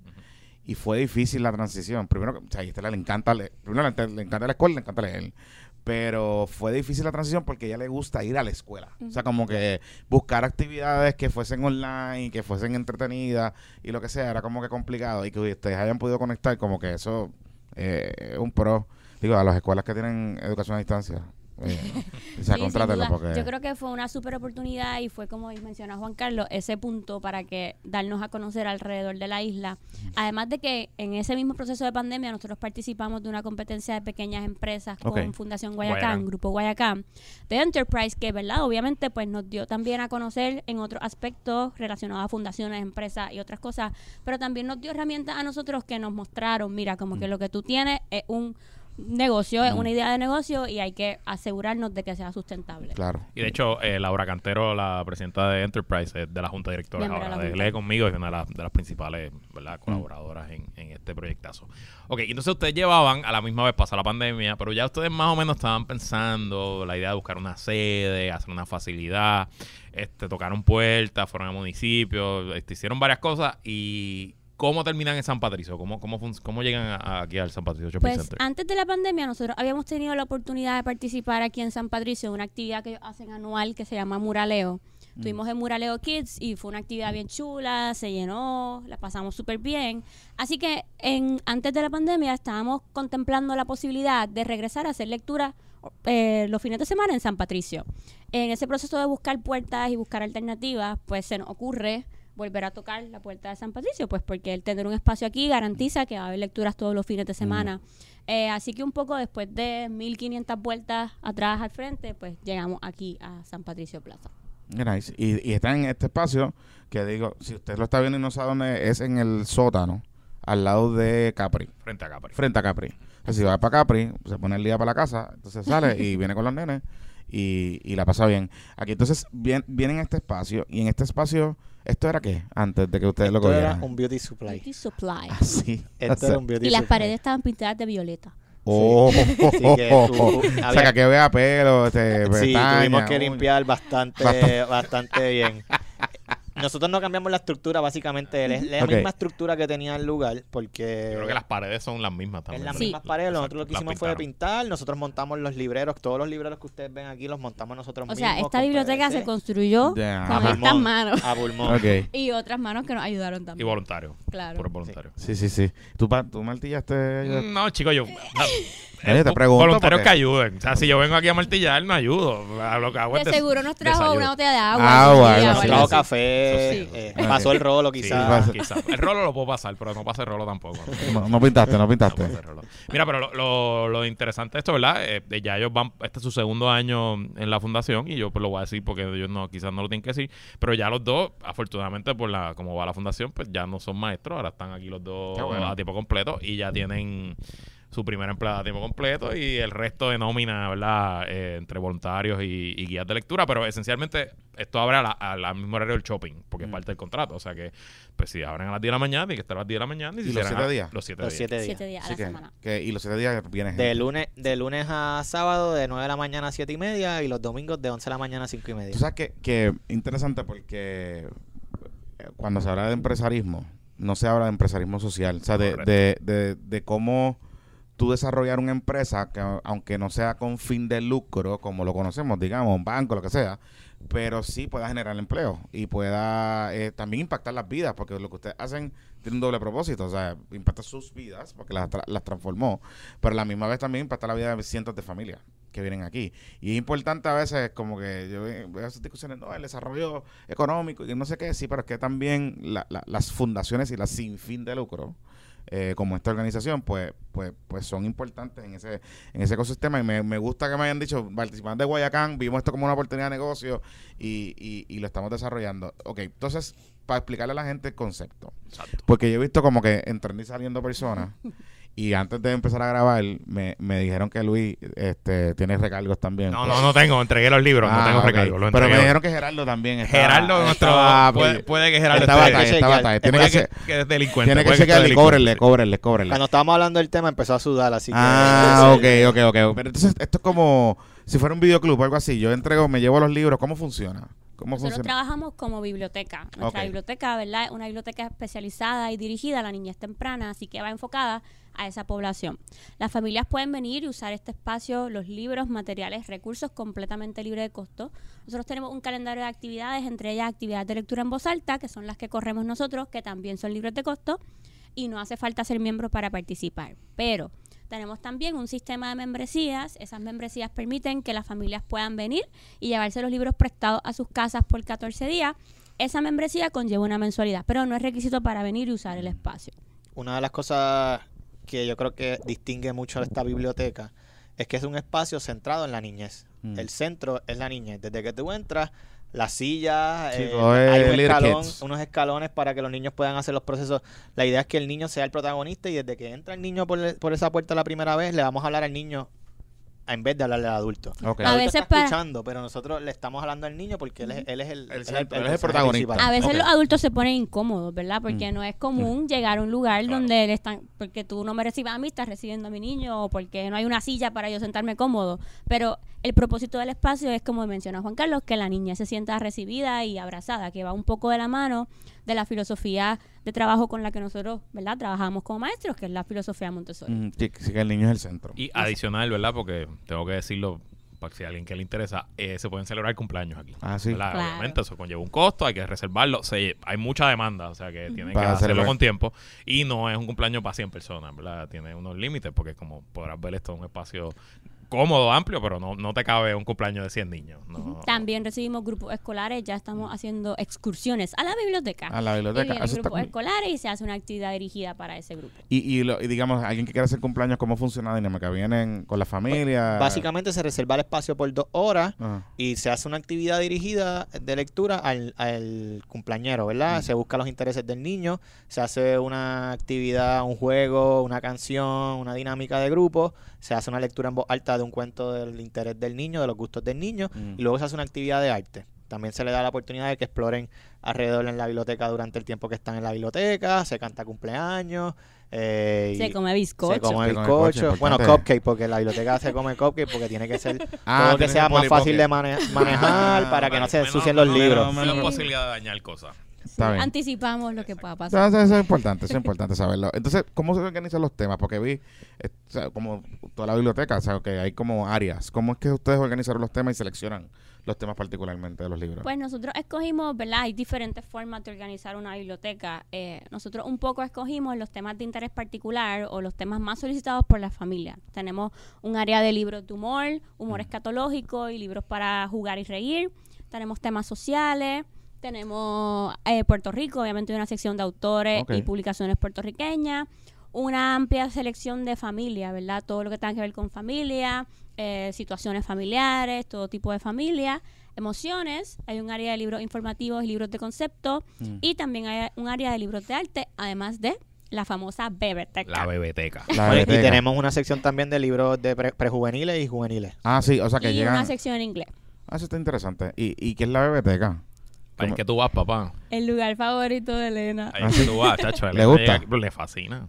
Yo- y el, el problema es que Elena viene para acá y vienen ocho adultos detrás de ella. Ah, está entonces- todo, el, mu- todo el mundo termina la... Porque pero- vamos a ver, Sí, Elena. sí, jugar. o sea, eso Ok, es, exacto. Hay, hay que decirles constantemente que tienen que bajar la voz, que se recuerden que están en una biblioteca. Es difícil, difícil con mi familia, muy difícil. Pero la biblioteca es un espacio diseñado para infantes menores de 24 meses, tiene el piso acolchonado, los libros obviamente están al alcance de los niños, son libros en cartoneo, en plástico, libros que los, Mm. ¿verdad? la niñez puede manipular en esa etapa. Y es un poco un espacio para que mamá, papá, cuidador, criador se tire al piso con su bebé y permita que explore a través de los libros. Muy interesante. Y, y, y, es- y ellos están ahí, están interactuando con los libros, pueden estar un rato ahí y se van. Y sin, y sin peligro, ¿verdad? Que niños más grandes pues brinquen, salten. Exacto. Sí, una de las reglas más difíciles de la biblioteca es que ese espacio es- para menores de 24 meses, pero los niños grandes ven ese espacio y les llama mucho la atención. Está chulo. Así que ellos quieren entrar a ese espacio, pero para nosotros es bien importante proteger esa área, que una mamá con un bebé Mm. de 5 meses se sienta cómoda con que, o un papá con un bebé de 5 meses se sienta cómodo de sentarse ahí y que no le va a pasar nada a su bebé, ningún niño corriendo lo va a tropezar ni nada, que se puede sentar tranquilo hasta mirar a ver qué pasa. Eh, yo, yo sé que, digo, hay un par de libros, yo ahorita estaba caminando por ahí y había como una sección de pipi caca. Pipi caca. Pipi- digo, y, y sé que esto es un tema que he hablado con otros papás. Humor escatológico. Claro, yo no, yo no he llegado ahí porque me falta bastante. Y, y tú también. Bueno, Bueno, yo- bueno, pero yo con pipi caca todos los días. todos los pero, días, pero es. pero no le leo libros todavía de pipi claro, caca, no, sí. Claro, este, por- o sea, ¿qué es la dinámica? ¿Cómo, es, ¿Cómo funciona esa dinámica de ese tema en particular? ¿Y por qué tienen.? Porque hay un género de, de ese tema en particular, de pipi caca. Bueno, como, como buenos puertorriqueños, todos sabemos que en la mesa de comer, al final, siempre acabamos hablando de peo, de caca. Eso es Exacto, algo que pasa no en todas las la casas mano. puertorriqueñas. Pues de la misma manera que nosotros como adultos ese tema nos da risa, Ah. nos lo disfrutamos, es un tema que siempre sale de alguna manera, a los niños también le encanta. Es un tabú. Y es un tabú que todos pasamos y todos vivimos todos los días. Todos vamos al baño todos los días, todos nos tiramos Sí. pedos todos los días. Así que cuando se enfrentan con un cuento de eso, se sorprenden porque, uy, esto, esto- esto es un tema prohibido, pero a la misma vez, qué gracioso y, Mm. o sea, es, es fan favorite. Es de los libros que más se, se buscan. Sí, y yo creo, ¿verdad?, que parte de crear esa cultura de lectura y lograr que tu hijo o tu hija conecte con los libros es principalmente conectarle y buscarle temas con los que él se identifica. Mm. Y son temas que nos hacen reír, son temas que disfrutamos conversar en la mesa, son temas de la cotidianidad. Así que una forma y es un área bien importante al momento de que tu hijo Mm. o tu hija conecte con la lectura. Con la lectura. Y, y importante, ¿verdad? ¿Cómo, cómo, cómo se comienza ese proceso? O sea, digamos, eh, padres como nosotros, que somos, que tenemos bebés, eh, bebés menores de, de- de un año. ¿Cómo desde esa etapa se puede comenzar ese proceso de enamorar o de acercar al niño, ¿no? A, a- a su experiencia a la lectura como tal. Esto es uno de, de los temas que menos los padres conocen, ¿verdad? Hay mucho desconocimiento en cuanto a esto. Que muchas veces vienen y dicen, es que mi niño todavía no lee. Y precisa- yo lo voy a traer cuando él lea. cuando le- y no, estás ta- es- si esperas al momento en que el niño lee, estás tarde. El proceso de lectura tiene que comenzar desde que está en el vientre, ¿verdad? Y si no, cuando nace, desde que nace, es exponerlo, es leerle todos los días, es tenerle libros al alcance para que los pueda manipular, ¿verdad? Porque hay dos experiencias diferentes en cuando son bebés. La experiencia de manipular el libro, morderlo, mirar las imágenes, Mm. pasar la página en, en fuera de orden, mirar una imagen que me llamó la atención, pero también está el proceso de que mamá o papá o abuela o abuelo o tití me leen el cuento. ¿verdad? Eso, eso son, son dos experiencias que están pasando simultáneamente. Tú estás creando esa cultura de que, esta rutina de que te voy a leer siempre, pero a la misma vez que te familiarices con el uso del libro. Así que esas dos cosas son las primeras que deben estar pasando cuando, cuando estamos hablando de un bebecito menor de un año. Mm. Y antes de hacerte una pregunta, hago una anécdota. Nosotros, pues, obviamente, si no leemos a, a Elena, pues nos sacan de la familia. Eh, pero lo hacemos. Los desheredan. Los desheredan. pero lo hacemos porque nos gusta y es parte de la rutina, sobre todo la rutina de por la noche de dormir. Pero ya, ella se la lee durante el día porque en todas sus áreas hay distintos libros, etcétera. Hay uno que le fascina, que se llama, su libro favorito, que se llama ¿Dónde está mi unicornio? Eh, ¿Ah, sí? Mira qué libro- curioso. Qué curioso, por eso me lo compraron. Eh, por eso se lo compraron. Este, y es un libro de cuatro páginas donde pues tú pasas la página y dices, ¿dónde está mi unicornio? Y está tapadito con una felpa. Ah, y lo va, y lo Y va entonces lo- sí. Al principio uno se lo bajaba, pero ella ahora, yo saco el libro nada más de la canasta y ya ella sabe lo que viene y empieza el party. O sea, eso empieza el party a gritar, a moverse, a brincar, porque la ponemos en su mesita, que ella está, ¿verdad? Eh, pues, está tranquila, no está encima de uno. Y entonces ya ella jala la felpa, ya ella misma. A veces tengo que, nena, suave, que me la va a romper, bendito. Eh, y de hecho, pasó como a los seis meses. Yo diría que fue como en noviembre. Yo les mando un video que ya ella, en el libro de por la noche, que yo la siento en mi falda y le pongo el libro aquí. Y ella empezó a interactuar con el libro. Entonces le da, se lo mete en la boca, se, se emociona cuando cambio la página. Mm, Ya, ella, ya con- ella entiende que hay algo ahí que está pasando, ¿no? Y que eso, eso es parte de eso. Y les pregunto, si saben, ¿qué está pasando en el cerebro de un infante cuando está, le están leyendo? ¿Qué, qué, qué, qué cambio está viendo ese, ese niño? Pues mira, obviamente hay un proceso neurológico que se está dando y hay unas conexiones neuronales que fortalecen otras áreas del desarrollo del lenguaje, de la Mm. lectura, de la escritura y del desarrollo humano. Pero, ¿verdad? Hay distintas etapas, como tú mencionas. Está esa primera etapa inicial donde tú le muestras el libro a tu bebé y el bebé a lo mejor tú piensas que no te está escuchando o tú piensas que no te está haciendo caso. Así que ese es el momento idóneo para que tú como adulto le narres un cuento a tu bebé. Eventualmente ese mismo cuento que tú le narraste, pues ya él lo va a empezar a tocar y se va a emocionar cuando lo ve, porque tiene un recuerdo, ¿verdad?, en su subconsciente de ese libro que le trae una conexión directa con ese papá que me lo leyó. Así que neurológicamente hay un proceso que se está dando. Ella ya está reconociendo el libro como una actividad divertida, como algo placentero, mientras que lo conecta con ese momento que vivió con su adulto o criador que en ese momento se lo leyó, pues ya hay una conexión de amor. Eventualmente ese niño va a seguir creciendo y ese libro que a Juanqui le leían de bebé y de chiquito, pues lo leyó como niño de cinco años y ya, ¿verdad? En ese proceso de comenzar a formarme como lector, yo puedo ir descifrando, así que ahí se van dando distintos tipos de conexiones y distintos tipos de procesos emocionales a medida que ese niño o esa niña van creciendo y se va alianzando esa, esa relación con los libros. De- Así de que la muchas cosas. De la mano de lo que menciona Ian Lee, va este concepto es un poquito más romántico que lo utiliza la escritora Yolanda Reyes, la colombiana Ra- Yolanda Reyes, que es una especialista en literatura infantil. eh, y ella habla lo, lo que es el triángulo de amoroso de la literatura infantil.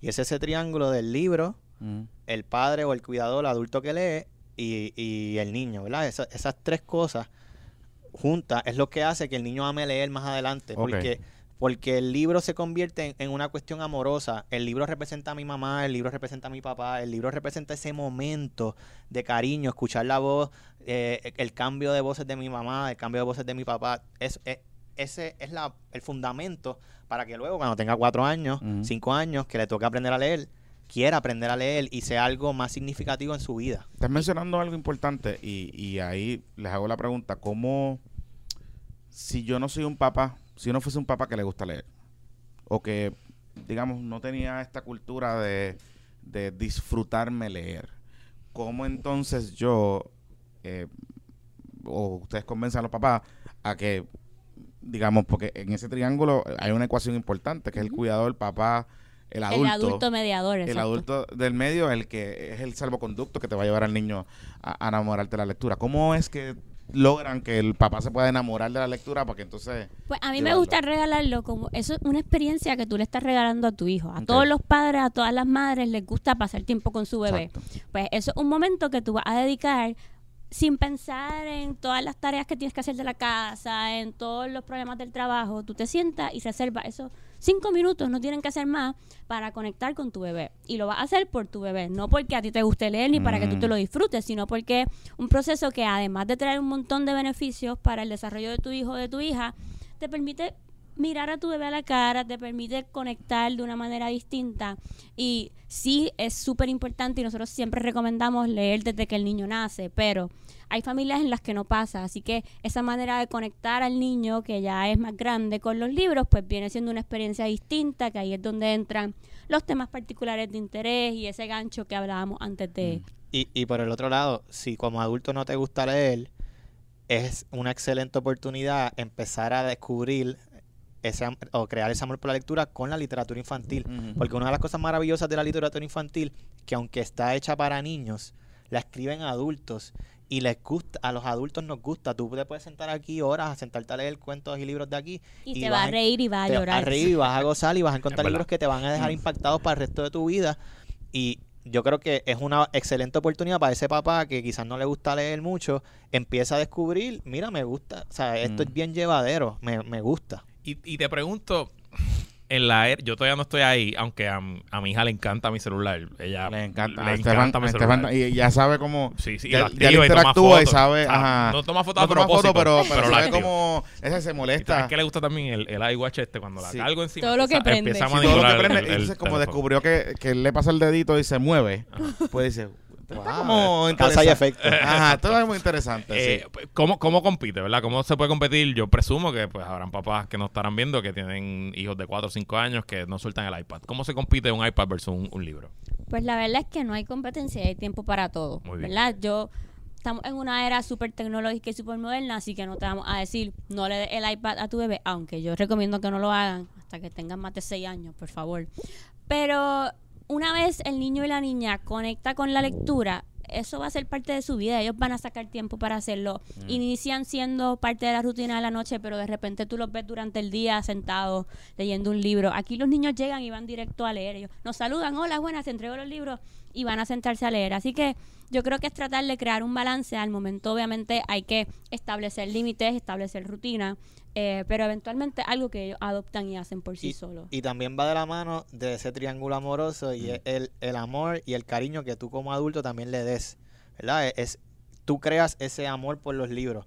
Y va- como dice Lee, va a haber tiempo para todo. Mm. Va a haber tiempo para iPad, va a haber tiempo para la televisión, va a haber tiempo también para la lectura. Pero depende del adulto que modele ese, ese interés y que cree esa rutina, ¿verdad? El niño por sí solo no va a llegar al libro. A veces llegan padres Mm. y, y frustrados porque a mi niño no le gustan los libros o no quiere leer. Pero te has sentado a leer con él, has creado ese, ese hábito. Eso no, eso no llega Claro. así por arte de magia. Oye, y te pregunto, porque, eh, digamos, en ese complemento de hay tiempo para todo, yo no todavía, y no sé, a lo mejor existe, pero todavía yo no he visto eh, que para tablets o iPads, como una experiencia de lectura cuasi similar a, digamos, a la experiencia de leer el libro.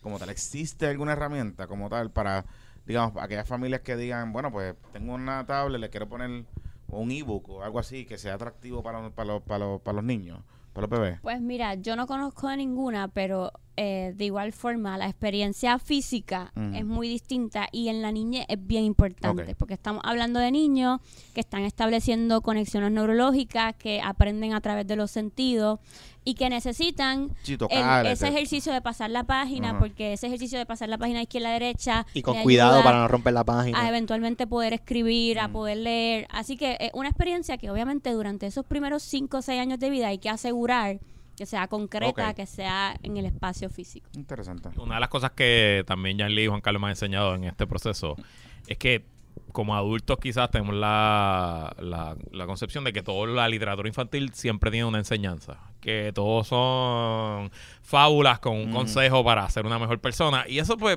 pues tiende a hacerlo aburrido y un poco, ¿verdad? Lo que hay en esta biblioteca Hay un es que hay, de cosas. hay libros divertidos que no te están enseñando nada, te están enseñando a pues, pues, cositas, es divertido a, a que la pases bien, Sí, pero sí.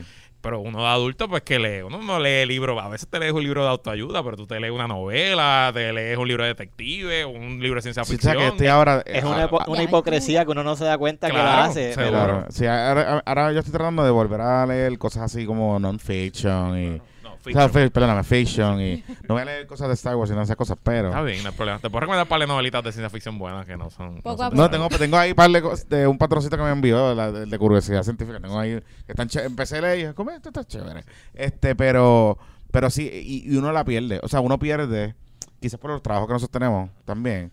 Uno pierde el amor, no el amor, porque uno El hábito. el, hábito, el hábito de leer para disfrutar. No, y, a- y a- Y, y yo tengo y hay eso- que volverse a crear, o sea, como que A mí el teléfono me ha destruido la habilidad de leer el libro Sí. como antes. O sea, yo, yo en algún momento de mi vida podía leer un libro a la semana fácil y podía terminar un año leyéndome 50 libros. Ahora con suerte me leo 5. Y es por culpa del y cinco de esos son tres son de autoayuda o algo así. No, de- no, no, casi todos son de Star Wars. Eh, pero, este. Wow. Pero los leo y los hablo con Juanqui Pero después. mira O sea que, que. que hay un montón, o sea, mira, la princesa del Yo no creo que deben buscar, o sea, comenzar, debes comenzar leyendo libros ¿verdad? De- em, infantiles, leyendo Sí. literatura infantil, porque aquí hay libros que te van a llevar a crear mundos imaginarios, Sí. hay libros que te van, obviamente, cada libro trae consigo una enseñanza de por sí, pero al momento en el que nos enfocamos en enseñar estrictamente lo que este libro tiene para nosotros, pues ahí es que lo tornamos como una cosa Tú aburrida sabes y que, hay algo que, que, mencionaban que tenían también una sección como para juvenil, lectura juvenil. Yo recuerdo, bueno, todavía recuerdo ese libro que se llama Felices Días Tío Sergio. Felices Días Tío Sergio se llama. Sí. Creo que sí. Que creo que Sí. sí. sí. Este, y, y ese libro, si no lo han leído, búsquenlo. Este, eh, es un libro que recomiendan, en, lo ponen en séptimo grado, octavo grado, algo así. Y cuenta, la- y narra la vida de una familia puertorriqueña. O sea, el tío, por eso es Felices Días Tío Sergio, todo ese tipo de cosas. Yo les pregunto, el, la literatura juvenil, eh, ¿dónde está? O sea, hay producción suficiente. O sea, como que hay libros interesantes de, de ficción que, como ese, que te pueda llevar a, a la narrativa Puerto Rico. O sea, no, no de Puerto Rico, eh, digamos, este Puerto Rico de hace 50 años, sino el Puerto Rico de hoy, de las familias modernas, de, de la experiencia moderna de los teenagers como tal. Producción puertorriqueña no hay tanto. Ok. Puede que ha- hay, porque no voy a decir que no Exacto. hay, eh, pero son muy pocos producción puertorriqueña. Pero producción latinoamericana, Hay un montón. producción, eh, ¿verdad? Americana. Americana que se traduce al español, que también está en inglés, ¿verdad? Mm. Eh, hay montones. Eh, yo creo que es uno de los géneros que más se está produciendo hoy en día.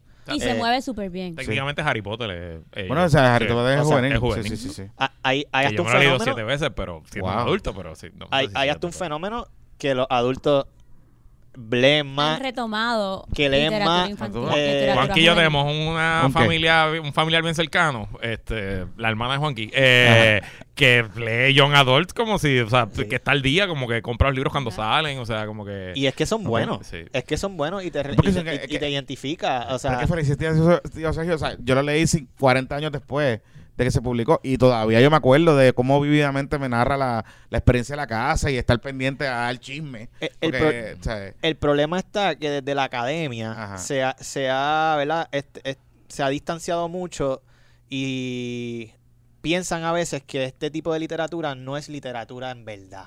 Es como un casi literatura porque es para, para que ellos se enamoren, para que después lean la verdadera La- literatura. la que- Como que sí, sí, sí, está sí. chévere leer Gabriel García Márquez y, Y leerte cool. 100 años de edad, es maravilloso, ¿verdad? Pero pero si lo que te gusta es otros temas, pues es, es- y que es realismo, buena literatura. y que o sea, realismo mágico está brutal. No, y, es pero un poco, y, es la un, misma y es un poco como que mandar a alguien a correr un maratón sin que haya corrido un 5K. O sea, tienes que, es como todo, es un músculo, tienes que Y hay ir un fenómeno desarrollando. o sea. nuevo de releer, ¿verdad? Porque esa Mm. primera experiencia que tú tuviste con el libro, a lo mejor cuando lo leíste a los 14 años, pues fue una distinta porque no tenías tantas Sí. experiencias de vida. Pero retomar esos libros como adulto, ¿verdad? Trae otra experiencia y se, han- se dan, volviendo a las conexiones, otro tipo de Sí, conexiones. me, me ha pasado con el. Releí el cuento este de la noche que volvimos a ser gente. Ay, Dios mío. Sí, sí, sí. Pero lo leí. ¿Sabes por qué lo leí? ¿Y sabes por qué lo releí? Y lo, Lo releí viste hace después de que y se- le- me lo he releído par de Lo Después leíste de dura- en una vela, bajo una vela. Cuando Después que se fue la luz. No, no, no, no. Oh. Lo que pasa es que como siempre la gente usa eso de la noche que volvemos a ser gente, dije, déjame recordarme, porque yo me recuerdo que esta historia no era así. Y, y entonces, pues, A empezar que es en Nueva York. eh, primero, eh, y segundo, y, y se, y se da un contexto totalmente distinto de inmigración y todo ese tipo de cosas. Eh, y entonces recuerdo que en esa época, a, a nosotros en, en la, en la escuela nos dieron un montón de lecturas y leí la obra Quíntuples. Ajá. Quíntuple, que en verdad es una obra, o sea, es un monólogo de cinco personajes. Y está brutal porque es un, volvemos, es una lectura que me con, todavía yo me acuerdo de eso, o sea, me conecta a una experiencia que yo me puedo relacionar, porque pues yo me puedo relacionar, qué sé yo, con alguno de los personajes de Quíntuple o de esa familia de Felices Días Tío Sergio, o lo que sea. Obviamente, leí Lautaro fue uno horrible en, en high school. Eh, Esa no sé cuál es. Esa O no sea, sé Lautaro era o es- eh, esta novela épica de un indio, de un es. Eso no era Seba. no, de No. un luchador de un. Cuando la conquista española, eh, Lautaro era, ¿verdad? Según la historia, era quien liberaba, eh, peleaba contra los españoles. No, no, no, en no. verdad está cool, o sea, no, no está mal, pero es como que. Ajá. Mira, y pasando a temas más generales, ¿verdad? Y Mm. nosotros hemos hablado mucho en el podcast y hay muchas noticias de que, pues, en Puerto Rico hay esta una semana, crisis sí. de natalidad seria. Eh, hace varias semanas salieron los números del censo. La- eh, el año 2023 nacieron en Puerto Rico poco menos de 18 mil niños, 17 mil 700 algo. Jonathan lo, lo encuadró bien cuando dijo que la clase graduanda de, de high school de los niños que nacieron en el 2023 caben todos en el choliseo y sobran sillas. eh, cuando lo vemos en esa perspectiva. Wow. Obviamente ustedes son maestros, Sí. ¿verdad? Ustedes son maestros y, y- y ahora son bibliotecarios, empresarios, no son demógrafos. Pero pues en su, en, en su día a día ustedes interactúan con más niños y sobre todo con más padres y madres que la persona promedio. ¿Qué ustedes ven? ¿Cuáles son las tendencias? ¿Qué le dicen los papás? ¿Por qué hay menos niños? ¿Por qué menos parejas deciden tener hijos? ¿Qué, qué, qué les dice la calle, por usar esa, esa frase? Bueno, lo, lo primero es que, que es más normal ahora ver una familia de un solo niño, ¿verdad? Eso es bien común. Cuando antes se veían, era más común, ¿verdad? Familias fa- numerosas. familias numerosas, tres, tres niños, dos niños por lo menos. Ahora, el tener un hijo único es bastante común. eh, y muchos papás es como que no pienso tener más hijos. es- es- Esto es lo que hasta hay. aquí- Esta es la que hay. ¿Por qué este fenómeno o de tener un solo hijo o de no tener hijos? Yo creo que de- va a muchos factores que no necesariamente, o sea, que se relacionan, pero no van directamente a ¿verdad? lo que nosotros hacemos acá, que es la cuestión económica. O sea, co- comprar una casa en Puerto Rico, pues está complicado. eh, vivir en Puerto Rico está complicado. lo- los costos de vida, eh, los, los conseguir trabajo, lo- lo- los salarios no son los mejores. Eso contribuye a que tú tomes una decisión de decir, ok, no. Mm. Y yo creo que también nuestra generación es más consciente de tomar, cuando voy a tomar una decisión de tener un hijo, la, la voy a tomar sabiendo que tengo los, los recursos necesarios. Las generaciones anteriores, pues había que, era, era parte de la- la- el orden de la vida era que yo iba a tener un hijo, a tal edad exacto, y o dos hijos. esto es lo que me exacto, toca. Nosotros exacto. somos como que, espérate, oh, yo no me puedo mantener a mí, voy a traer otra vida a este mundo, eso está complicado. Por el otro lado, está ya más relacionado a lo que nosotros hacemos, que es que nos lo comentan muchas familias. Es que aquí no hay nada como esto. Nosotros tenemos familias que vienen desde Añasco, que vienen Wow. desde el otro lado de la isla, a pasar dos horitas aquí. Dos horitas. Porque esa es la tolerancia que va a tener el niño, no Mm. va a estar más tiempo que eso. Va a estar dos horitas acá y lo hacen cada una vez al mes, por lo menos, un sacrificio que hacen, porque no tienen nada para hacer con sus hijos, más allá que ir a un parque o ir a un sitio a Sí, brincar. sí, que no. ¿Verdad? Nada, nada pasivo, educativo, la, todo es más activo. Y pues, no, o sea, es una necesidad y la familia dice, bueno, si no tengo nada para mis hijos, ¿por qué yo los voy a traer al mundo aquí? Si voy a tener hijos, me voy a mudar para otro lugar donde yo tengo todas estas facilidades, tengo bibliotecas accesibles para en todos lados, tengo actividades para niños todo el tiempo. Sí, ese, es un tema importante porque alguien dice, bueno, pero es que yo escuchaba y leía, eh, pero, ah, pero es que los chavos aparecen. Cuando uno tiene un hijo, los chavos aparecen. ¿Verdad? Y un poco distinto porque quizás cuando nuestros papás nos tuvieron a todos aquí, eh, era más, había más diversidad, por ejemplo. Yo voy a poner mi niño en colegio, pues yo tengo más opciones de colegio, ¿verdad? Tengo más alternativas de colegio, que en esas alternativas, pues dentro de todo, pues los colegios eran todos bastante bien, bastante buenos, unos mejores que otros, ¿verdad? Como todo. Pero había diversidad de poder yo pagar el colegio, De por precio. ejemplo, de, de precio. Eh, eh, ¿verdad? Y era la decisión última, era como que, pues, yo lo pongo aquí porque ese es el que puedo pagar.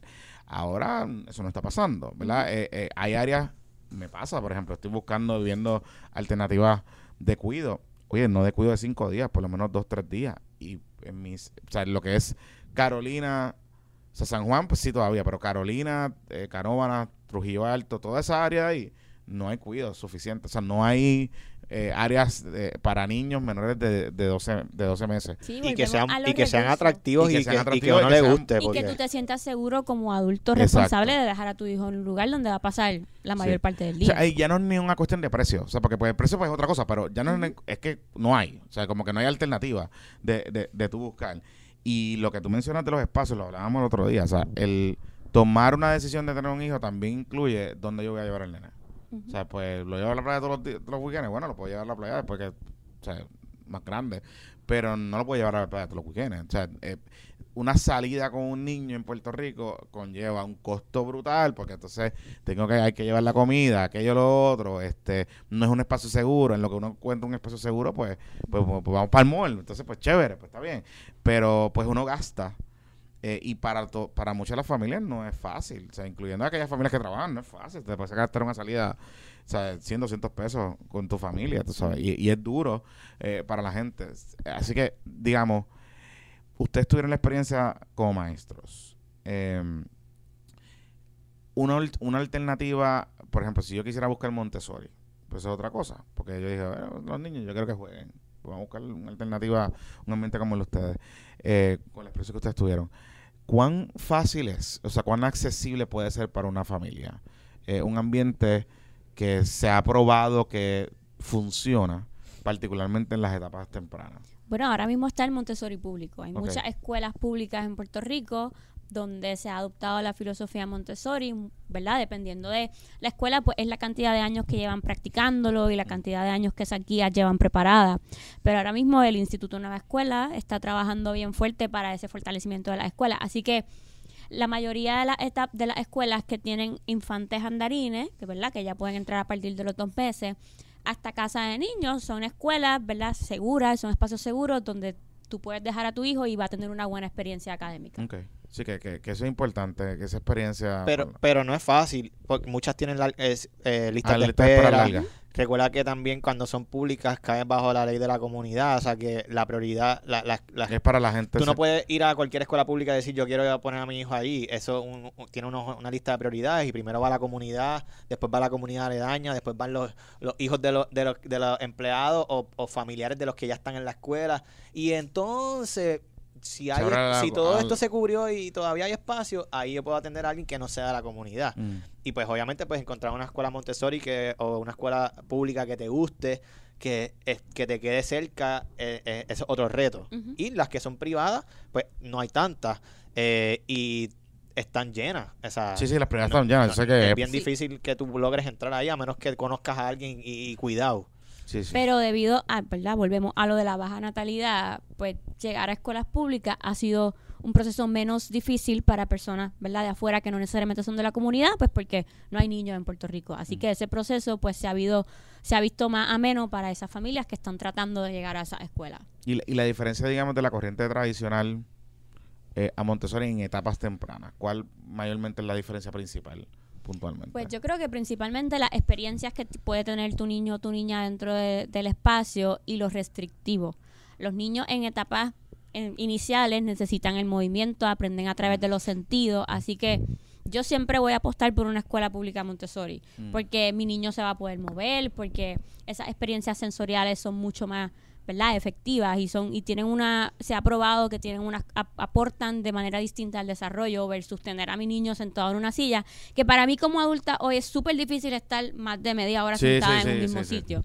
Así que esa educación Montessori garantiza unas experiencias que van a ser fundamentales y claves para el desarrollo en general holístico de tu niño o de tu niña desde la edad temprana. Y, y es estructurado, o sea, yo leyendo un poco eh, y hablando con papás que, que, tienen a, a sus hijos en, en ambiente Montessori, es estructurado, o sea, hay, o sea, hay una estructura de disciplina.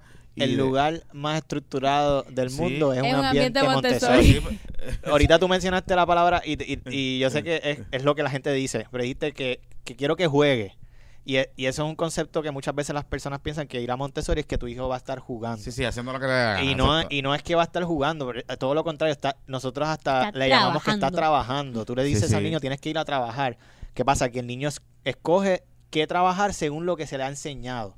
Tampoco es que yo pueda usar todo lo que hay en un ambiente Sí, Montessori. hay una libertad dentro de unos límites establecidos y esos límites son claros y son no negociables. Sí, no, y, y me gusta. Y, y qué bueno que lo. Porque hablando con un par de padres, yo decía, ah, pero es que eso es Montessori. Yo, esa era, yo, no- yo, no, yo no estudié en Montessori, claro. Y entonces yo dije, ah, eso es. A lo loco ahí, vamos a sentarnos, y qué sé yo. Mira, nos van a botar de la biblioteca. No, no, y Pero la es que es cosa. lo que la gente piensa. es que No, la y gente la, co- piensa. y, la cosa, y la cosa es que hablando con ellos me dicen, no, no, pues, ¿qué? Te- me dieron una lista ahí. Eh. Hablaba con un papá que empezó los otros días en Andarines, eh, en, en esa y me dice, me dieron una lista de es un itinerario para el papá y para, y para el nene. Sí, tienes sí. que llegar a tal hora y tienes que hacer esto y tienes que hacer eso. Y yo, wow. Y, y, verdad, una de las cosas es que se van creando estructuras, se van Ok. creando rutinas y a través de esa rutina y de esa organización externa que el ambiente va a proveer a ese niño, se va organizando internamente ese ser humano, Mm. ¿verdad? Así que de repente puede parecer que él llega y puede hacer lo que le da la gana, pero no puede hacer lo que le Ok. da la gana. Interesante. Y, y el fin final es la, la, la autorregulación y, la, el- y convertirte en un autodidacta, ¿verdad? Ese, ese es el fin de, de esa educación. Que al final, cuando tú eres un adulto, que es lo más importante para tú triunfar en, el, en el tu, eh, ¿verdad? En tu trabajo, es ser una persona que puede tomar decisiones por sí mismo, que tiene seguridad a la hora de tomar esas decisiones, eh, que, ¿verdad? E- e- e- ese es, es- es precisamente eso es lo que estamos, uno busca en una educación Montessori, que, que tú seas una persona autosustentable, auto, autodidacta, que pueda triunfar solo. Hacho, esto está brutal, de verdad que eh, ustedes son dos de mis personas favoritas, son una inspiración constante y qué bueno que pudimos estar aquí con Ya, ustedes. ahora cuando yo termine, tengo que hacer miembro de No, Estefan, tienes que porque hacer miembro no Estefan. Y lo nítido es que te da un ID. O sea, el primer Sí. ID de la historia que va a tener De- Estefan. sí, Su va a bebé ser su- de la biblioteca. de la la- biblioteca. de- Tienes que buscar una foto bonita o traerlo para tomarle una foto, que salga así sí, su carita sí. bien bonita. Sí. Pero le mandas una foto, se la mandas por la que tenga el Exacto, teléfono. sí, Sí, sí, eso fue lo para que yo hice. De hecho, ya la tengo que cambiar porque ya no se parece. Ya no se puede. Eh, y ya, va- ya para despedirnos, repitan. Y una cosa que no dijeron ahorita. Si usted tiene un niño o niña en su vida que no es su hijo o su hija y usted le quiere regalar. regalar, le puede regalar una membresía. Una Las membresía. membresías se, se pueden.